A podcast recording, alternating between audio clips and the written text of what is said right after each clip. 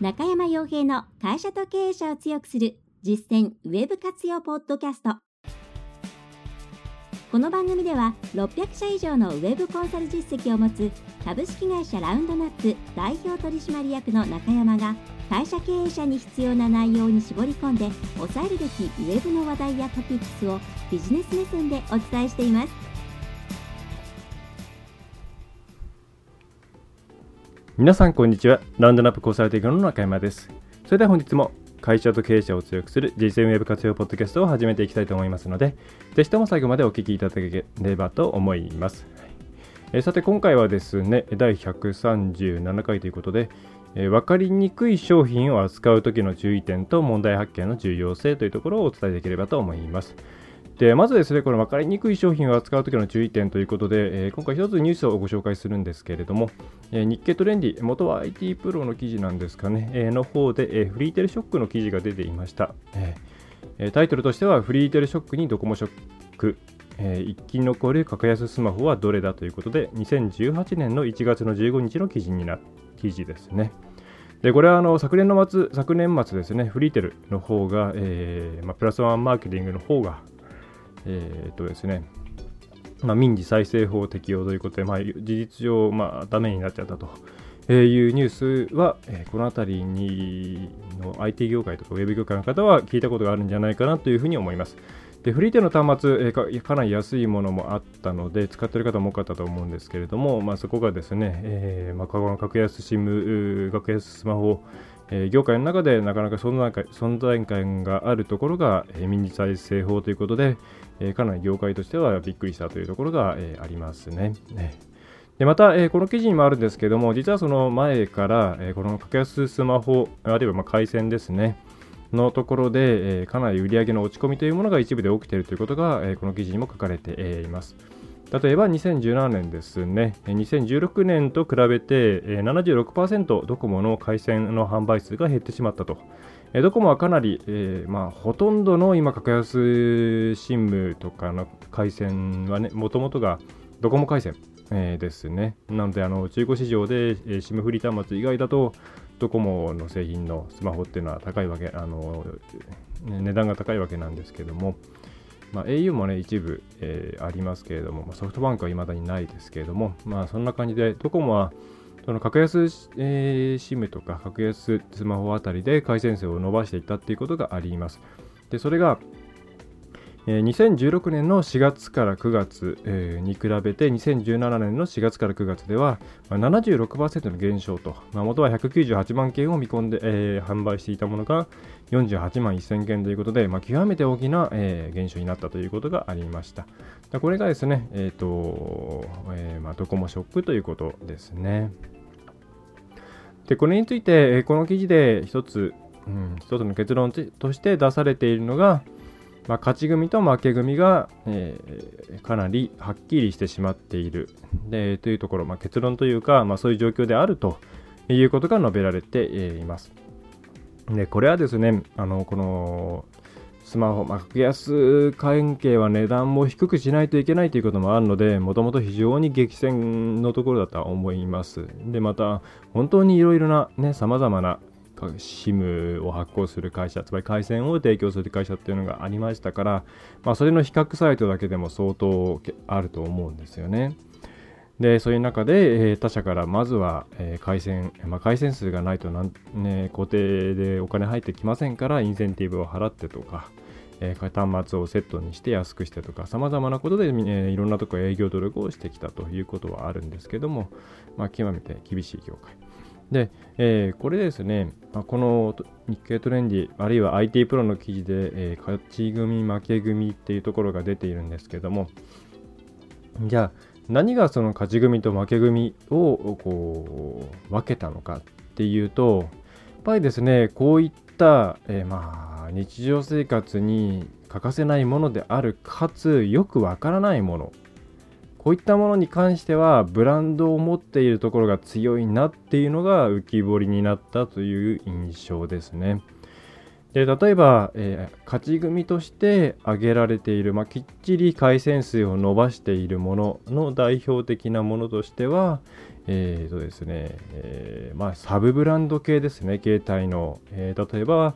えーと、KDDI さんの UQ モバイルとか、でそれからサブブランド系ではなくても、もう知名度が結構ある、例えば CM なんかも売っているようなマイネオさんとか、それから IIJ、えー、ミオとか、まあ私も使ってますけれども、え、IIJ ミオとか、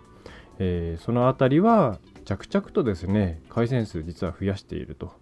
でそれに対してそうではない、えーえー、まあもう名前も知らないようなものも含めて、えー、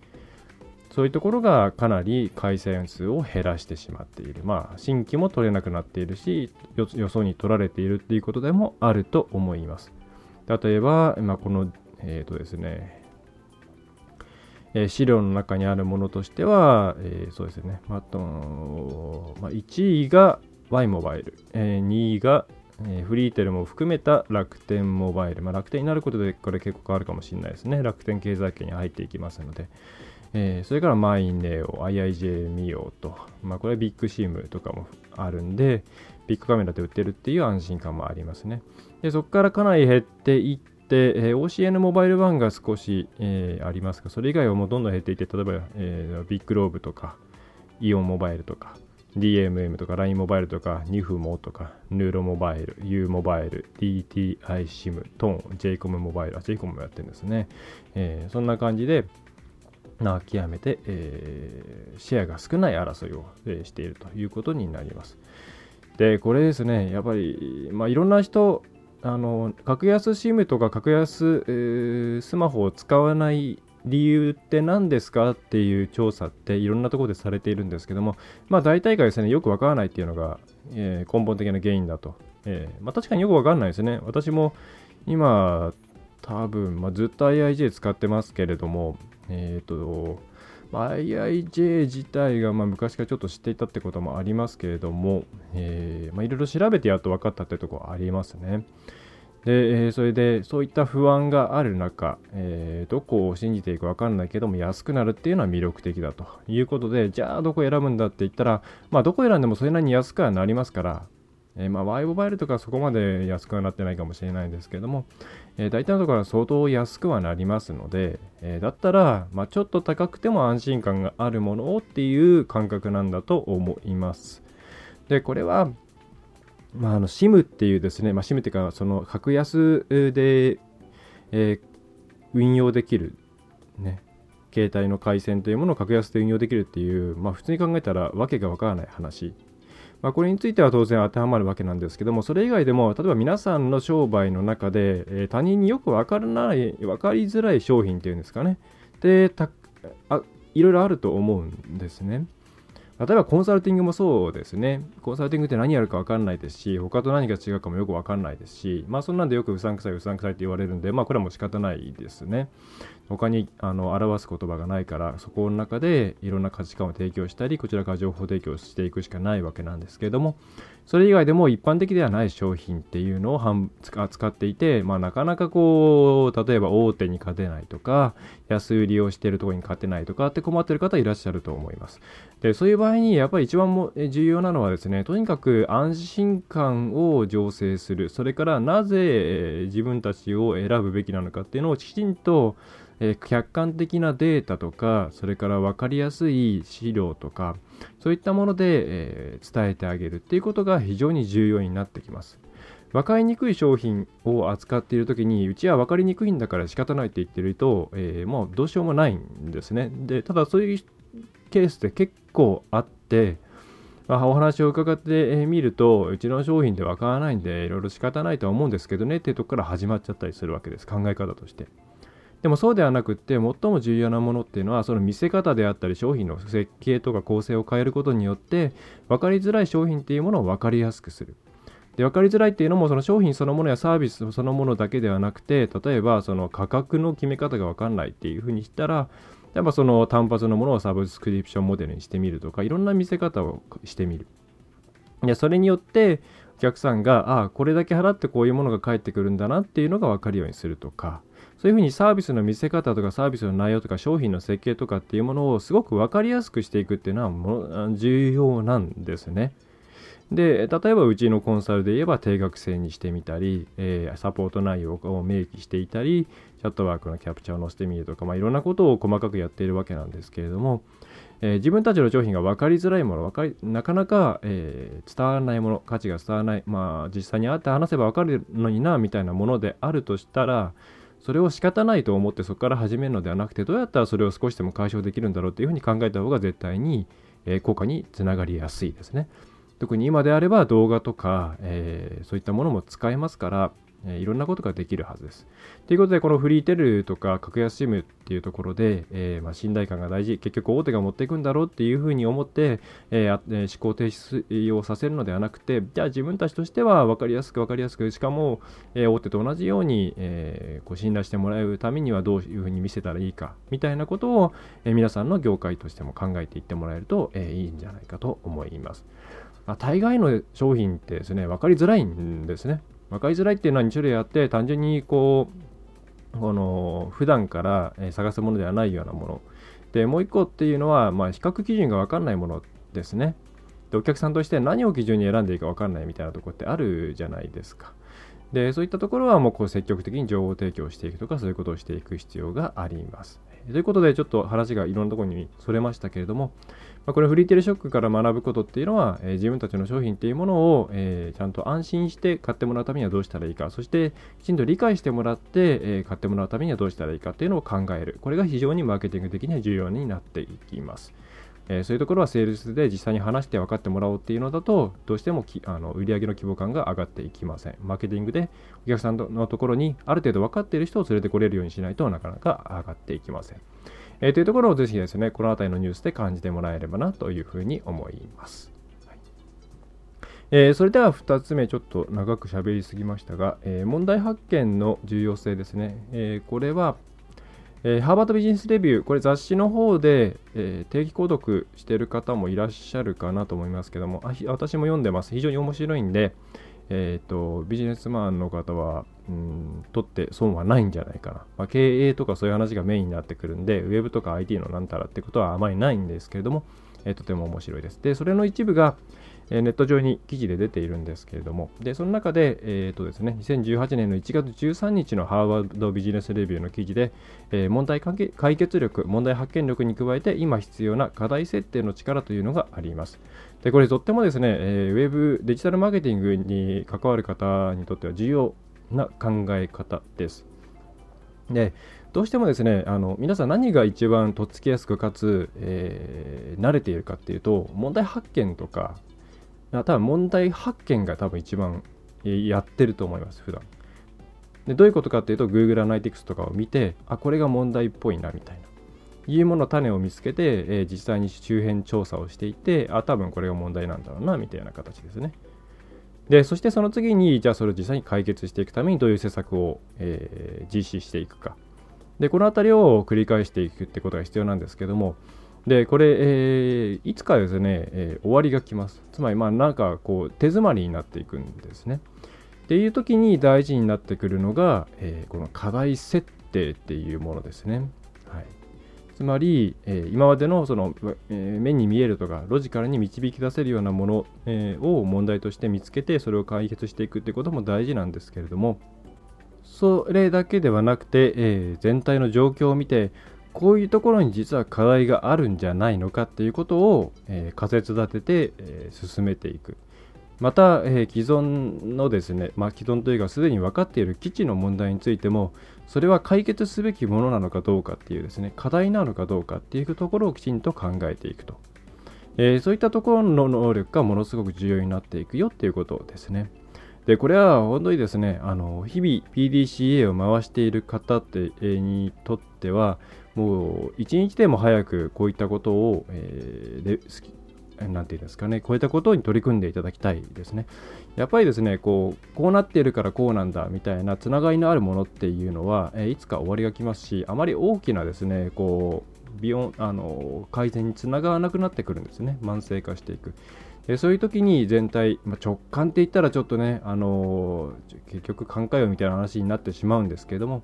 そういうこうジャンプするというか飛び越えたようなところから、え、これが問題じゃなんじゃないかっていうのを考えたり他業種との事例なんかを参考にしながらこの辺りが実はうちも問題なんじゃないかって考えてみてで仮説を立ててそれを実際に、えー、課題なのかどうかを検証していったりっていうそのつながっているもの以外のつながってないようなものもですね、え、きちんと、え、課題として設定できるようにしましょうと、まあ、そんな感じのが書いてありますで本文、まあ、私も読みましたけれども例えばえー、古いオフィスビルのオーナーだったとして、エレベーターの動きが遅くて、えー、待ち時間が長くて、えー、まあ、いろいろ文句が出てきていると。これに対してどう対処しますかっていうところで、まあ、よく出てくるような、そう例えばそのエレベーターのロジックを変えるとか、新しいものにしてスピードを上げるとか、大きくするとか、えー、そういったものが、えー、普通になったら考えつきますよね。でも、実はみたいなところが本文の方に書いてあって、まあ、ここ言っちゃうのはちょっとまずいと思うんで言いませんけれども、まあ、そういったところの能力が、えー、どんどんどんどん重要になっていくのかなというふうに思います。特にこれから AI、ね、人工知能っていうものが強くなっていけば、えー、そういう線形的な、線形というかその論理的にこうポンポンポンとつながっていくようなものっていうのは、まあ、おそらく、えー、AI の方がいずれ担当していくことになるでしょうと。そうすると人間としてはそういった、えー、もっと幅広いですね、えー、知見とか、ね、状況から判断できるような、え、課題の設定能力をできるかどうかが、え、アナリストにしても、えー、全てのマーケターにしても重要になってくるというふうに思います。なので、ぜひそのあたりをですね、え、鍛えるということを、えー、一つ、まあ、課題として、え、やっていただくといいのではないかというふうに思います。はい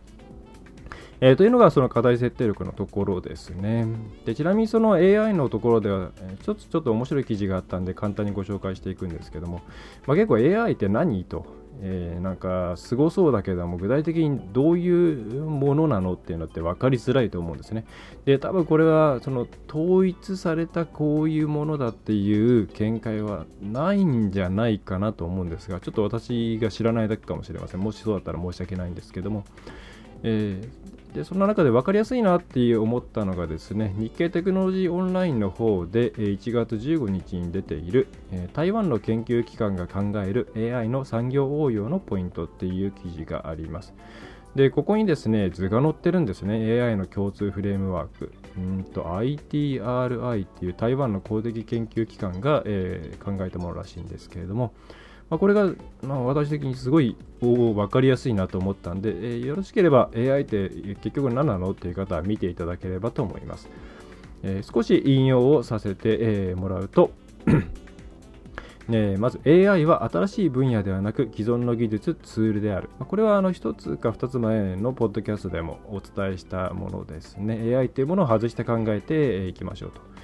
で AI が飛躍的な発見を遂げ飛躍的な発展を遂げたのはアルゴリズム、ビッグデータ、演算能力の3要素にブレイクスルーが起きたためだと。そうつまりこう、アルゴリズム、つまりどういうふうにそれを判断するかと解釈するか。でそしてビッグデータ、元となる、ね、データがあるかどうか。そしてそれを演算する、まあ、計算するその計算能力ですね。この3つがえ掛け合わされて AI というものが成立しているということですね。まあ、なんか人工知能っていうとすごい全然今までとは違うなんかこうニュルニュルとしたものを想像しがちなんですが、まあ、つまりはですね大量のデータを高速にさまざまなアルゴリズムで分析することによって新しい発見とかをしてそれをこううまくビジネスとかに生かしていこうっていうことなんですね。でまたアルゴリズムっていうのは今飛躍的に進化していてディープラーニングとかニューラルネットワークというものを取り入れることによってかなり速くなっていると、まあ、この辺りがつまり人間の考え方ですね。というものを取り入れたもの、ニューラルネットワークというと神経のネットワークですし、ディープラーニラーニングといえば人間の深層的な、えー、学習能力のことですから、まあ、そういったところで人工知能というような言い方をされるんでしょうね。でまあ、この分け方は、すごい分かりやすいなと思いました。また、えー、その結果として AI にはどんな能力があるかっていうと3つあると。で、1つは感知する能力。つまりどういう文字を読めたり画像を認識できたりとか、えー、人間の言葉を聞いてわかるとか、そういう、えー、まあ、理解、理解というか、え感知ですね。えするっていうところ。で、2つ目がそれを理解する、アンダースタンディングするっていうところ。それがどういう意味かっていうものをきちんと理解するっていうこと。で3つ目はそれをもとに推論する、えこれについてこれはどういうことなのかっていうのを、え推論する。えー、一つの答え一つの問いに対して一つの答えがあってでそれをこう類似した課題が出てきたらそれをもとに判断するとかそういうところですね。こういう感知理解推論というのが AI の基本的な3つの、えー、能力だということですね。でこれすごく面白くてで画像でもいろいろ出ているんで、えー、AI って、えー、じゃあ結局何なのよっていうところを、えー、知りたい方はぜひこの、え図を含めてですね、え見ていただけると面白いんじゃないかなと思います。え推論層、リーゾニング、理解層、アンダースタンディング、感知層、センシングということで、まあなんか、ああ、なるほどなというふうに、え思える、え内容になっていました。えー、というところでですね、えー、今回またちょっと20分超えちゃったんですけども、ポッドキャストは以上になります。まあ、内容としては、フリーテルのショック、ドコモショックから考える、えー、自分たちの商売とか商品が分かりづらいものだった場合にどうすべきかというところ、えー、ですね。で、2つ目としては、え、問題解決力が重要にな重要なんですけども、それ以上に課題の設定能力というものが重要になってくるという話でした。でまたそういう流れとして AI というものの基本的な概念についての、え、日経の、え、これは、え、テクノロジーですね、の記事をご紹介させていただきました。はいえ、ということでですね、え、今回はちょっといろいろな話題についてざっくばらんという内容になりましたが、何かお役に立っていれば幸いです。はいまたですね、えーとま、こういった情報収集の仕方とかも含めて、え、書籍の方にもいろいろ書いていますので、えーとですね、勘違いをなくせばあなたのホームページはうまくいくの方もぜひ Amazon 有名書店で販売されていますので、えー、お買い上げいただければ嬉しいです。はいえー、それからですね、特典なんかもホームページの方で配ってますんで、えー、ぜひ、えレビュー特典とか、そういったもの、あといずれ、えーとですね、セミナーですね、なんかもやります。はいえー、それでは今回も最後までお聴きいただきましてありがとうございました。ラウンドナップコンサルティングの中山がお送りいたしました。